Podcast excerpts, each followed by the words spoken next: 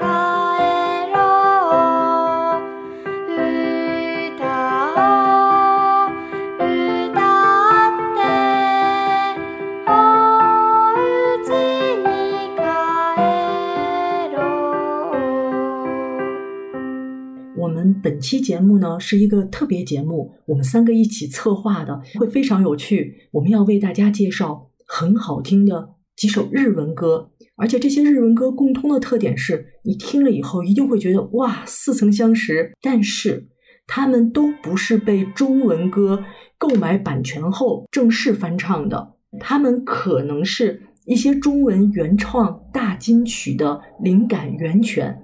但是这个原创呢，我们打了一个引号。小林说的已经很含蓄了。小林，你当时跟我说要做这期节目，可不是这样的言辞呢。当时比较激烈，后来呢，我说是不是得稍微温和一点哦，所以才会有了我们今天这样的一个开场的口风啊。但实际上，从我们刚刚小林的介绍中，大家也多少能够感受到我们这期节目要说的是什么，是不是？然后大家听到的现在的开篇音乐呢，就是一首很好听的日文民谣。弯弯腰，挺挺背，是因为是古老的民谣，有很多的翻唱版本，也有很多影视作品，日本的影视作品引用了这首歌。我们听到的这个版呢，是由中谷美纪演唱的，收录在了。被嫌弃的松子的一生当中，电影的原声音乐中，我跟海涛就特意拜托木泉，这期节目里请木泉当我们的第一听友，他跟所有我们听友一起来玩一个猜一猜的游戏。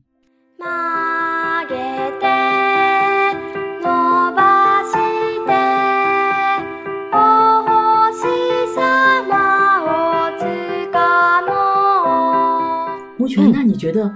这首古老的日本民谣，它的曲呢是冈野真一，然后词呢，我也请海涛查了一下，确实是古老民谣，查不到词的这个署名。这首歌啊，日文版我第一耳朵听的时候，我就立马浮现出了我们最近几年一个很火的电影《你好，李焕英》的一个主题曲，因为那个主题曲我也是觉得特别特别的清新脱俗，非常的美好。噔噔噔噔噔噔噔噔噔噔噔，高高的青山上，萱草花开放，采一朵送给我小小的姑娘。高高的青山上，萱草花开放。采一朵送给我小小的姑娘，把它别在你的发梢，捧在我心上，陪着你长大了再看你做新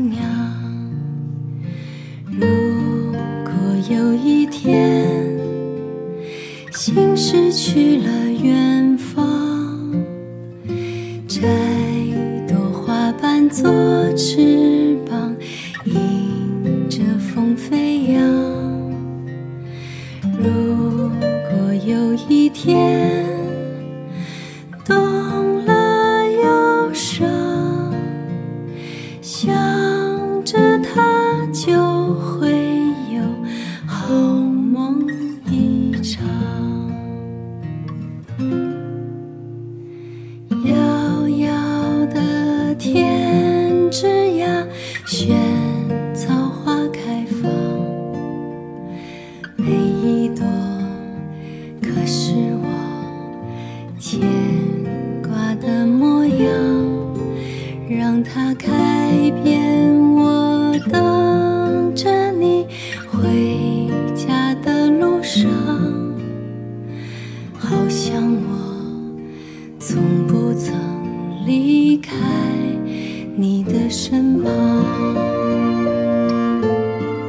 是吧？也是跟日文的这个感觉很像，就比较清新的、单纯的。这首歌呢，就是二零二一年的电影《你好，李焕英》的主题曲，而且是由电影的主演人张小斐，他演唱的。这首中文歌署名作词叫李聪，作曲署名叫阿基亚妈撒尤里荒山小百合，制作人叫鹏飞。但是阿基亚妈撒尤里这个日本音乐人是查不到的。我们一会儿去解这个谜。如果大家很喜欢看日本电影的是，它是被日本的电影《小偷家族》在中国上映的时候作为主题推广曲的一个中文版，由李健演唱的，叫《故乡》。阳光照云雾飘，那一座山，波光摇，雨而又，弯弯小溪。我的故乡在远方，又在我梦里，回忆起朋友们今在何方？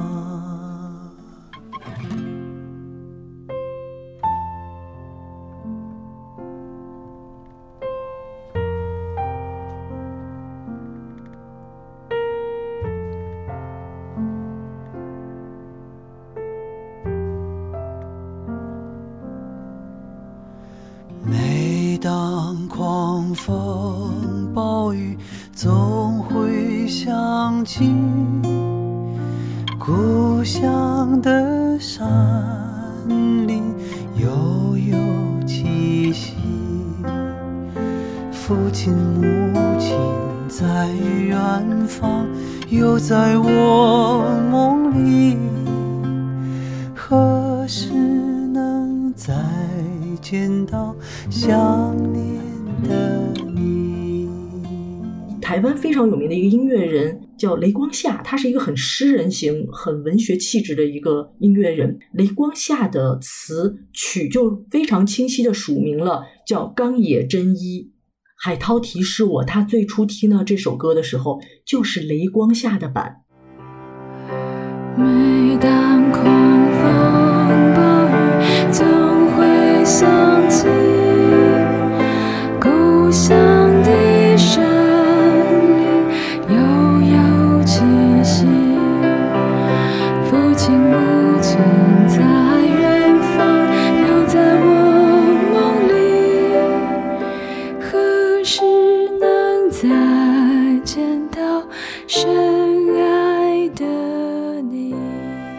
这首歌的原曲应该是日本非常古老的一个童谣吧，就是哄小孩子睡觉或者是陪小孩子玩耍的那种童谣。第一次听到这首歌是雷光夏翻唱的版本，是在二零一零年他的一张叫做《他的改变》那张专辑当中。那张专辑应该是他跟侯志坚一起，有点类似于电影配乐的那种专辑。对，所以这首歌其实是非常适合电影的，就被这个荒山小百合数了作曲人。大家一定要注意，在雷光夏和李健的这个版本中，作曲人署名的都是冈野真一，而且海涛也介绍了，它是一首非常古老的日本童谣歌谣，它就有点像祈祷。有一首歌《祈祷》，翁倩玉的版，王杰后来很多歌手，包括孟庭苇也唱了《祈祷》，都非署名了这首歌是一个日本的民谣，是这样一样的性质，拿过来再填了中文词的。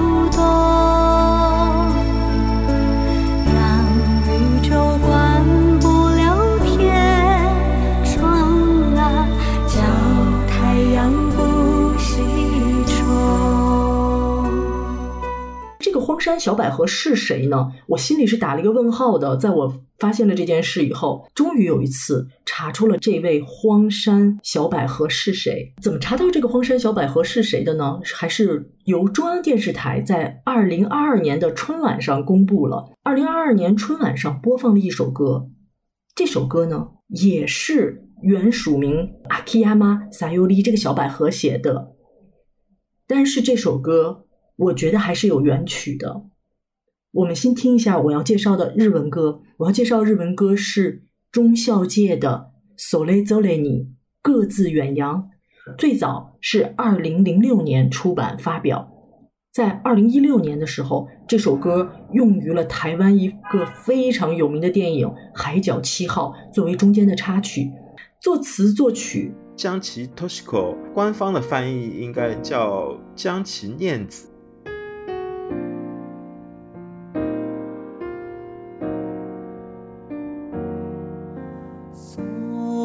そ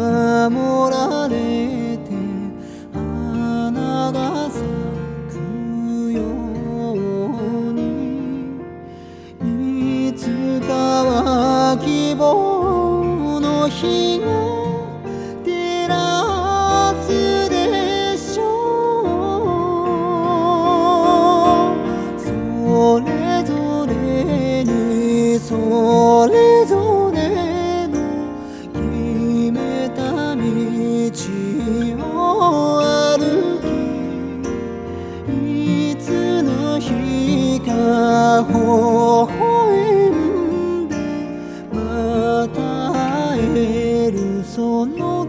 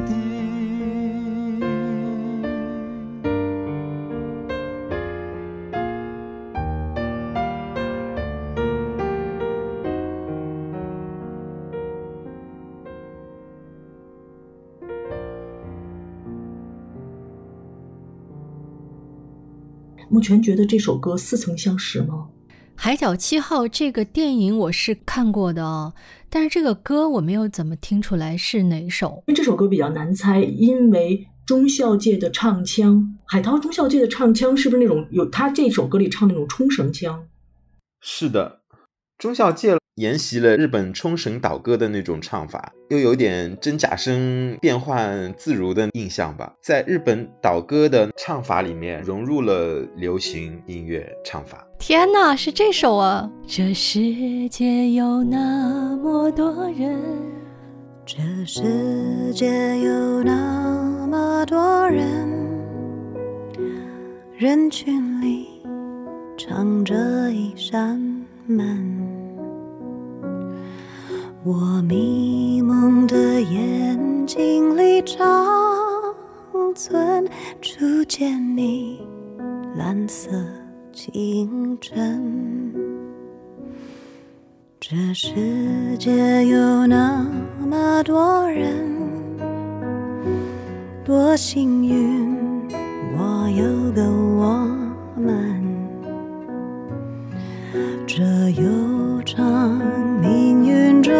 晨昏，常让我往远方出神。灰树叶飘转在池塘，看飞机轰的一声去远乡，光阴的长廊，脚步声叫嚷，人的空荡晚风中闪过几帧从前啊飞驰中旋转已不见了吗？远光中走来你一身晴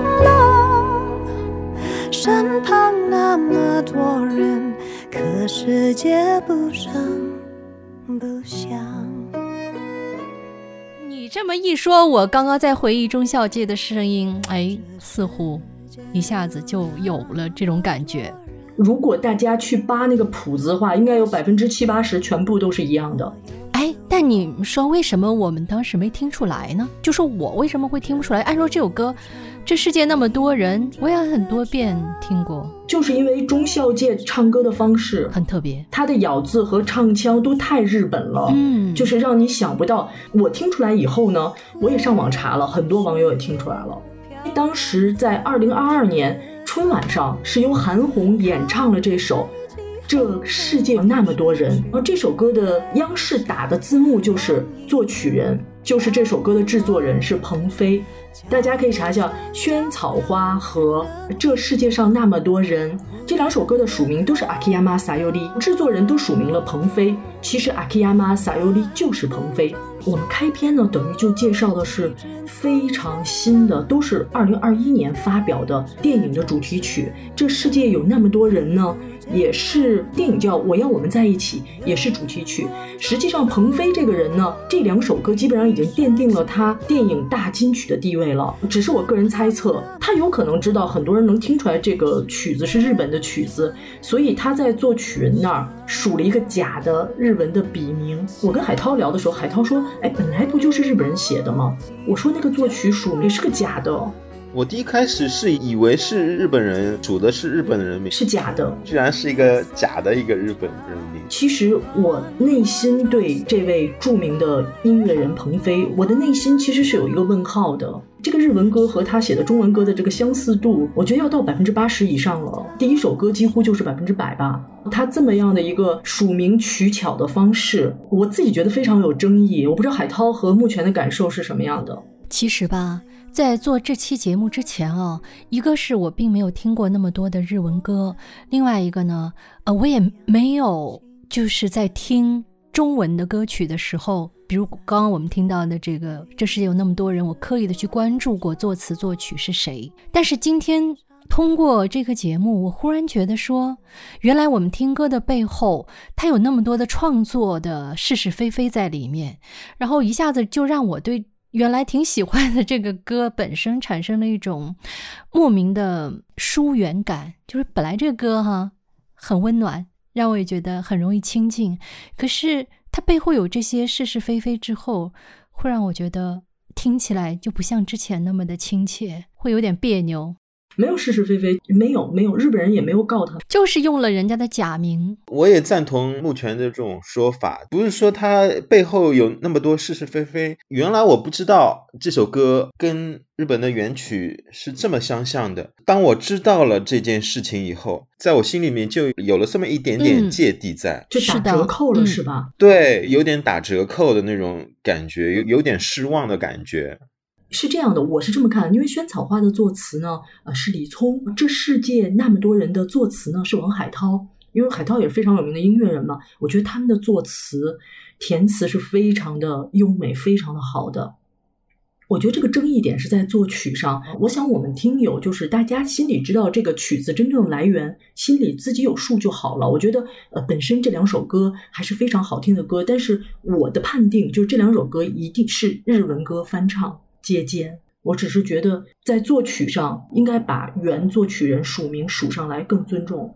你觉得你知道吗？我跟海涛在讨论这两首歌的时候，海涛就突然想起来一首歌，《小时代》的主题曲《时间煮雨》。然后也是这种类似情况，我就跟海涛说，就是确实是当时署名的曲是刘大江，但是很快被发现这首歌根本就是抄袭了日本非常著名的伊清瑶的《风车》那首歌，他是把那首歌抄袭的比较巧妙，他连节拍都变化了，对，然后但是扒谱子的时候谱子是一样，只是拍子不同。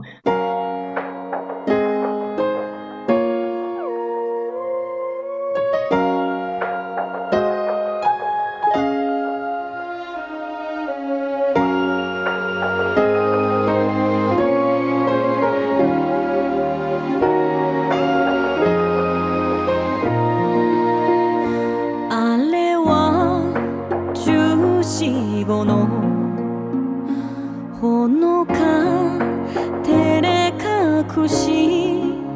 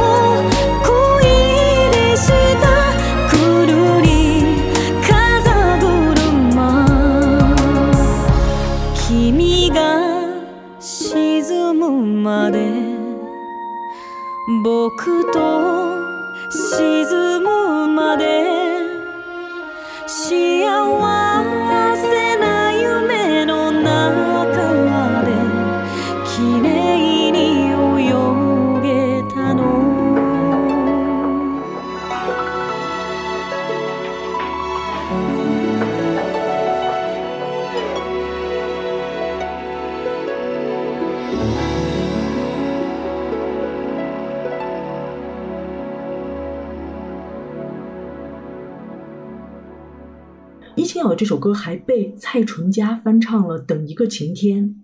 阳光中风筝断了线，往事般落在我面前。あれは。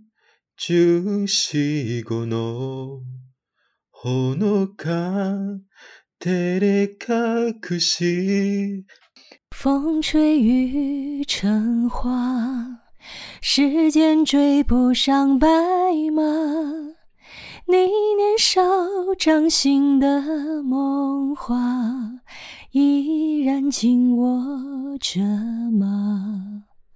阳光中风筝断了线往事般落在我面前。那是谁忘了放风筝？我轻一点牵起了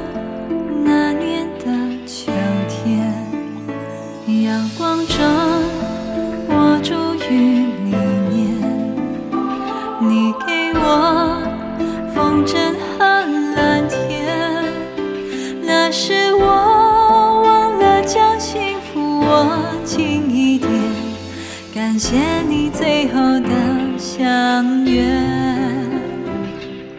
あれは十四五のほのか照れ隠し二人で歩こうと決めた川ではないけどいつの ここにいつの間によそに水玉模様の僕は両手を振り返す风吹雨成花，时间追不上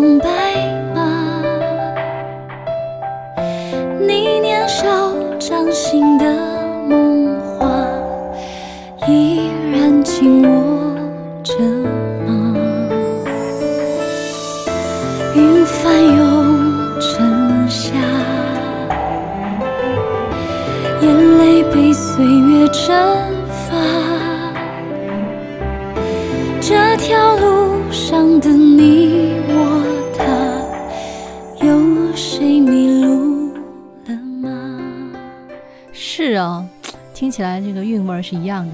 最开始不容易听出来是拍子上有变化，时间主语的拍子跟那个原来的日文歌的拍子略有不同。最终时间主语还是比较尊重日方的版权的，把作曲署名上了五部聪志和刘大江，这是一个公认的一个抄袭的案例。目前来说，萱草花和这世界上有那么多人的署名，还是没有把日本原创的名字署上来，我觉得还是比较遗憾的。这是我个人观点，大家可以去评判。这种的借鉴和我们说它灵感的来源，实际上是从台湾的大金曲时代就开始了的。九零年代和八零年代末的时候，实际上资讯不发达。很少有华语流行乐的听友能听到大量的日文歌的。那个时候没有网络嘛，除非是谁家的亲戚在日本买大量的很贵的唱片才可能听到。所以在那个时代，台湾的音乐人，我想会有大量的人是因为从事这个专业，会去听日文的大量的流行音乐。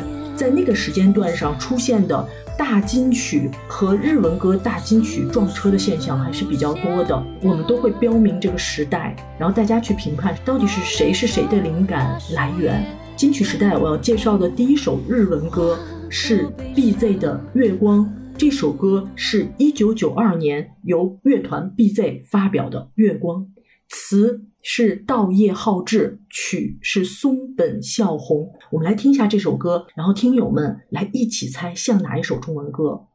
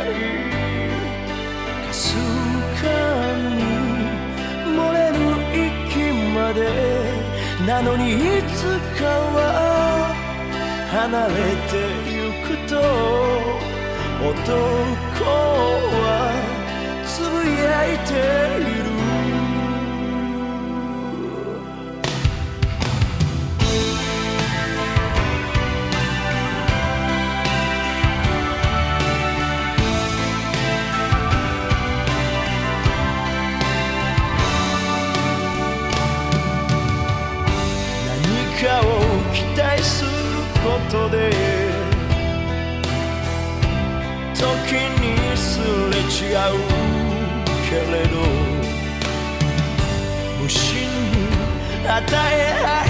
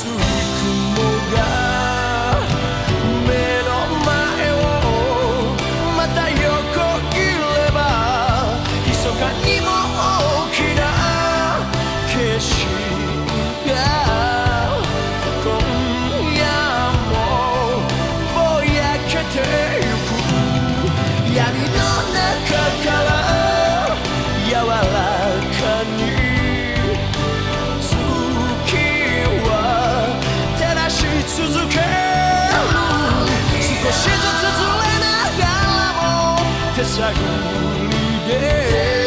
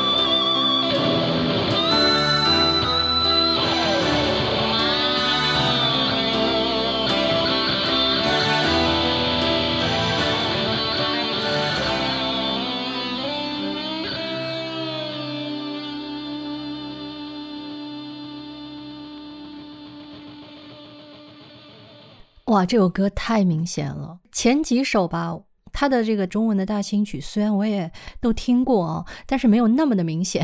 但这首实在是太明显了，九百九十九朵玫瑰。是的，主歌部分完全一样，几乎。邰正宵的《九百九十九朵玫瑰》是一九九三年由林立南作词，曲是邰正宵的曲。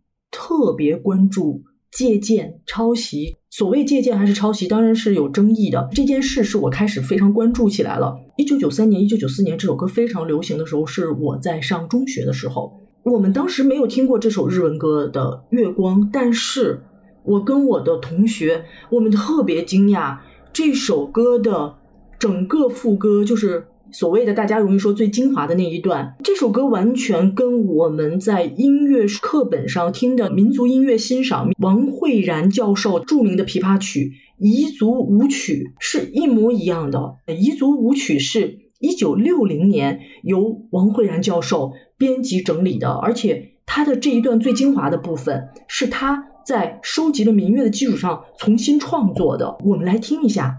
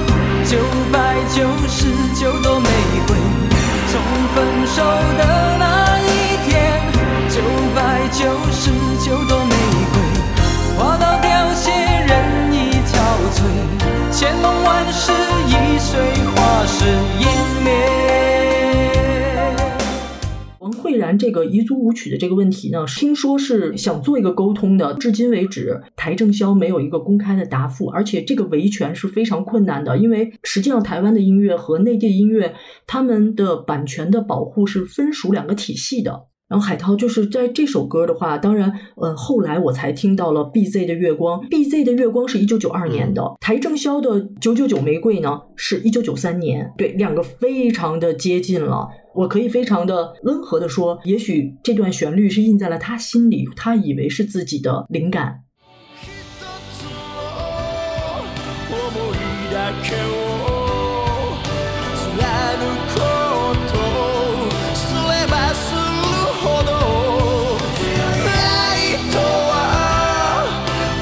思い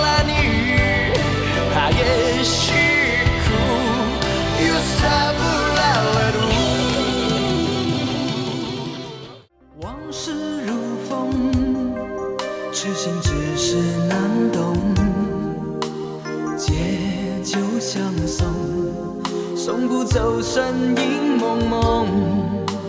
烛光投影，映不出你颜容。人之间，你独自照片中。夜风已冷，回想前尘如梦，心思冰冻，怎堪相识不相逢？难舍心痛，难舍情意如风，难舍你在我心中的放纵。我是觉得很多职业的歌手，他每天的必修课就是要听不同大量的那种音乐。BZ 乐队呢是日本的一个非常老牌的摇滚乐队，他们是成立于一九八八年，成员有吉他手松本孝宏跟主唱稻叶浩志，他们也是亚洲第一支就是入驻好莱坞的殿堂级的摇滚乐队了。对，这首歌也是他们这个乐团的这两位乐手创作的。对，是的，是的。九五年还是九六年的时候，在音乐天堂介绍日本流行音乐的那期刊杂志叫做《日之韵》当中认识 BZ 的。对，我那时候所有的日本歌手的详细介绍都来自于那本《日之韵》杂志。对对，《日之韵》杂志是那个时候好像是什么广州中山大学出版的。对对，是的。音乐天堂介绍欧美的，《日之韵》介绍日本的，我们都会买来学习一下。对我来说。当时我就是在日之韵里面会认识小田和正啊、玉置浩二、坂井泉水扎的乐队。是的，是的，因为呃最开始我跟海涛很像，我们都是听一些那个好听的中文歌，然后看到人家的署名都是这些著名的日文歌手，对吧？日本的音乐人，我们再在日之韵这本杂志上详细的听到了原唱或者是呃日本音乐人的介绍，是很棒的。我相信 BZ 的这首歌是给了台正宵很大的灵感的。虽然没有署名他们，下面为大家介绍的这首日文歌，我觉得又是给了台正宵灵感的。我们的听友一起来听听，一起来猜一猜，好不好？这首日文歌呢是池田聪演唱的《月之舟》，是一九八八年首次发表的一个作品，听听看像哪一首？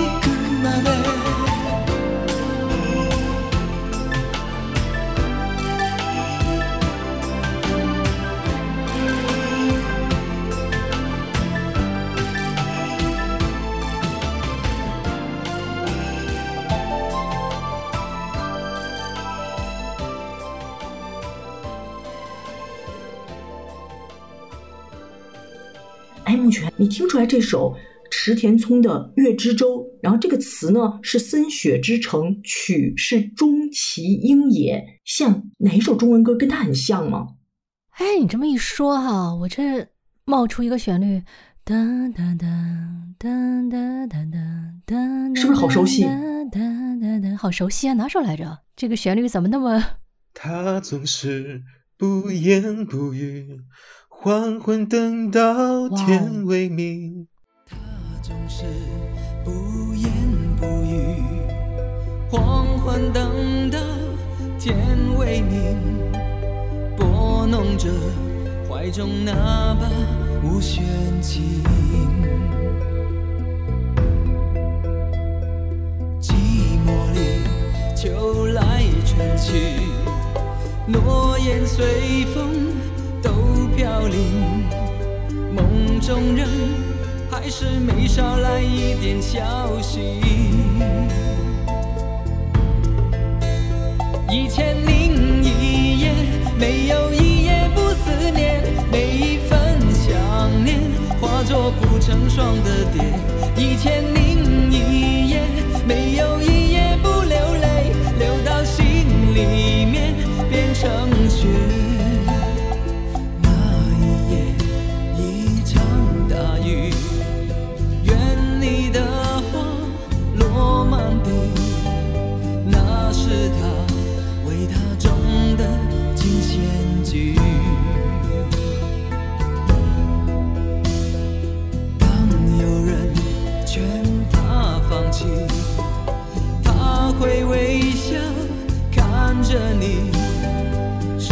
心中紧紧握着发黄的回忆。一千零一夜，没有一夜不思念，每一份想念化作不成双的蝶。一千零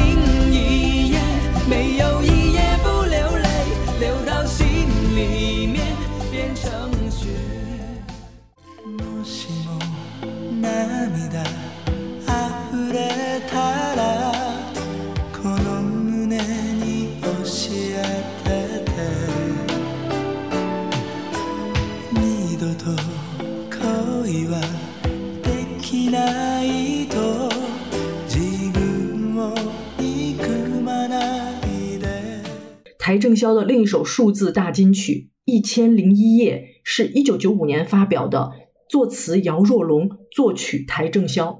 呃，我相信他的灵感来源是池田聪的《月之舟》，真正的作曲应该是中崎英也。池田聪其实算是日本的一个中生代歌手吧，不能算是老牌歌手。我觉得他呢，其实有一两首歌是比较走红的歌曲，但他的走红程度就是在日本乐坛来说，其实是达不到一线水平的。在我心里面的那个位置，其实包括池田聪、包括中西保志，还有中西圭三这样子的，都是属于二三线的歌手。海涛说的对，因为池田聪本人以及他的作品都不是日本最一线的音乐人。提及这首《一千零一夜》有借鉴的这个话题的人是比较少的，它不像《九九九玫瑰》，几乎所有很喜欢音乐的人公认的是一首借鉴歌曲。但实际上，邰正宵的这一首数字金曲也是借鉴歌曲。池田聪还有一首很有名的歌，后来被草蜢乐队翻唱过，包括这首《月之舟》，香港的一个女歌手叫做甄楚倩，把《月之舟》翻唱成了她一首粤语作品。那曲的署名呢？曲署名肯定是属了原曲，曾楚倩她的版本是完完全全的翻唱。不像邰正宵是借了一段那个主歌部分。池田聪的《月之舟》，海涛还告诉我，实际上一首国语的大金曲的编曲，整个都是参考了这首歌的，那就是小虎队一九九零年发表的《最爱你哭泣时候的眼睛》，那个原唱当时是吴奇隆。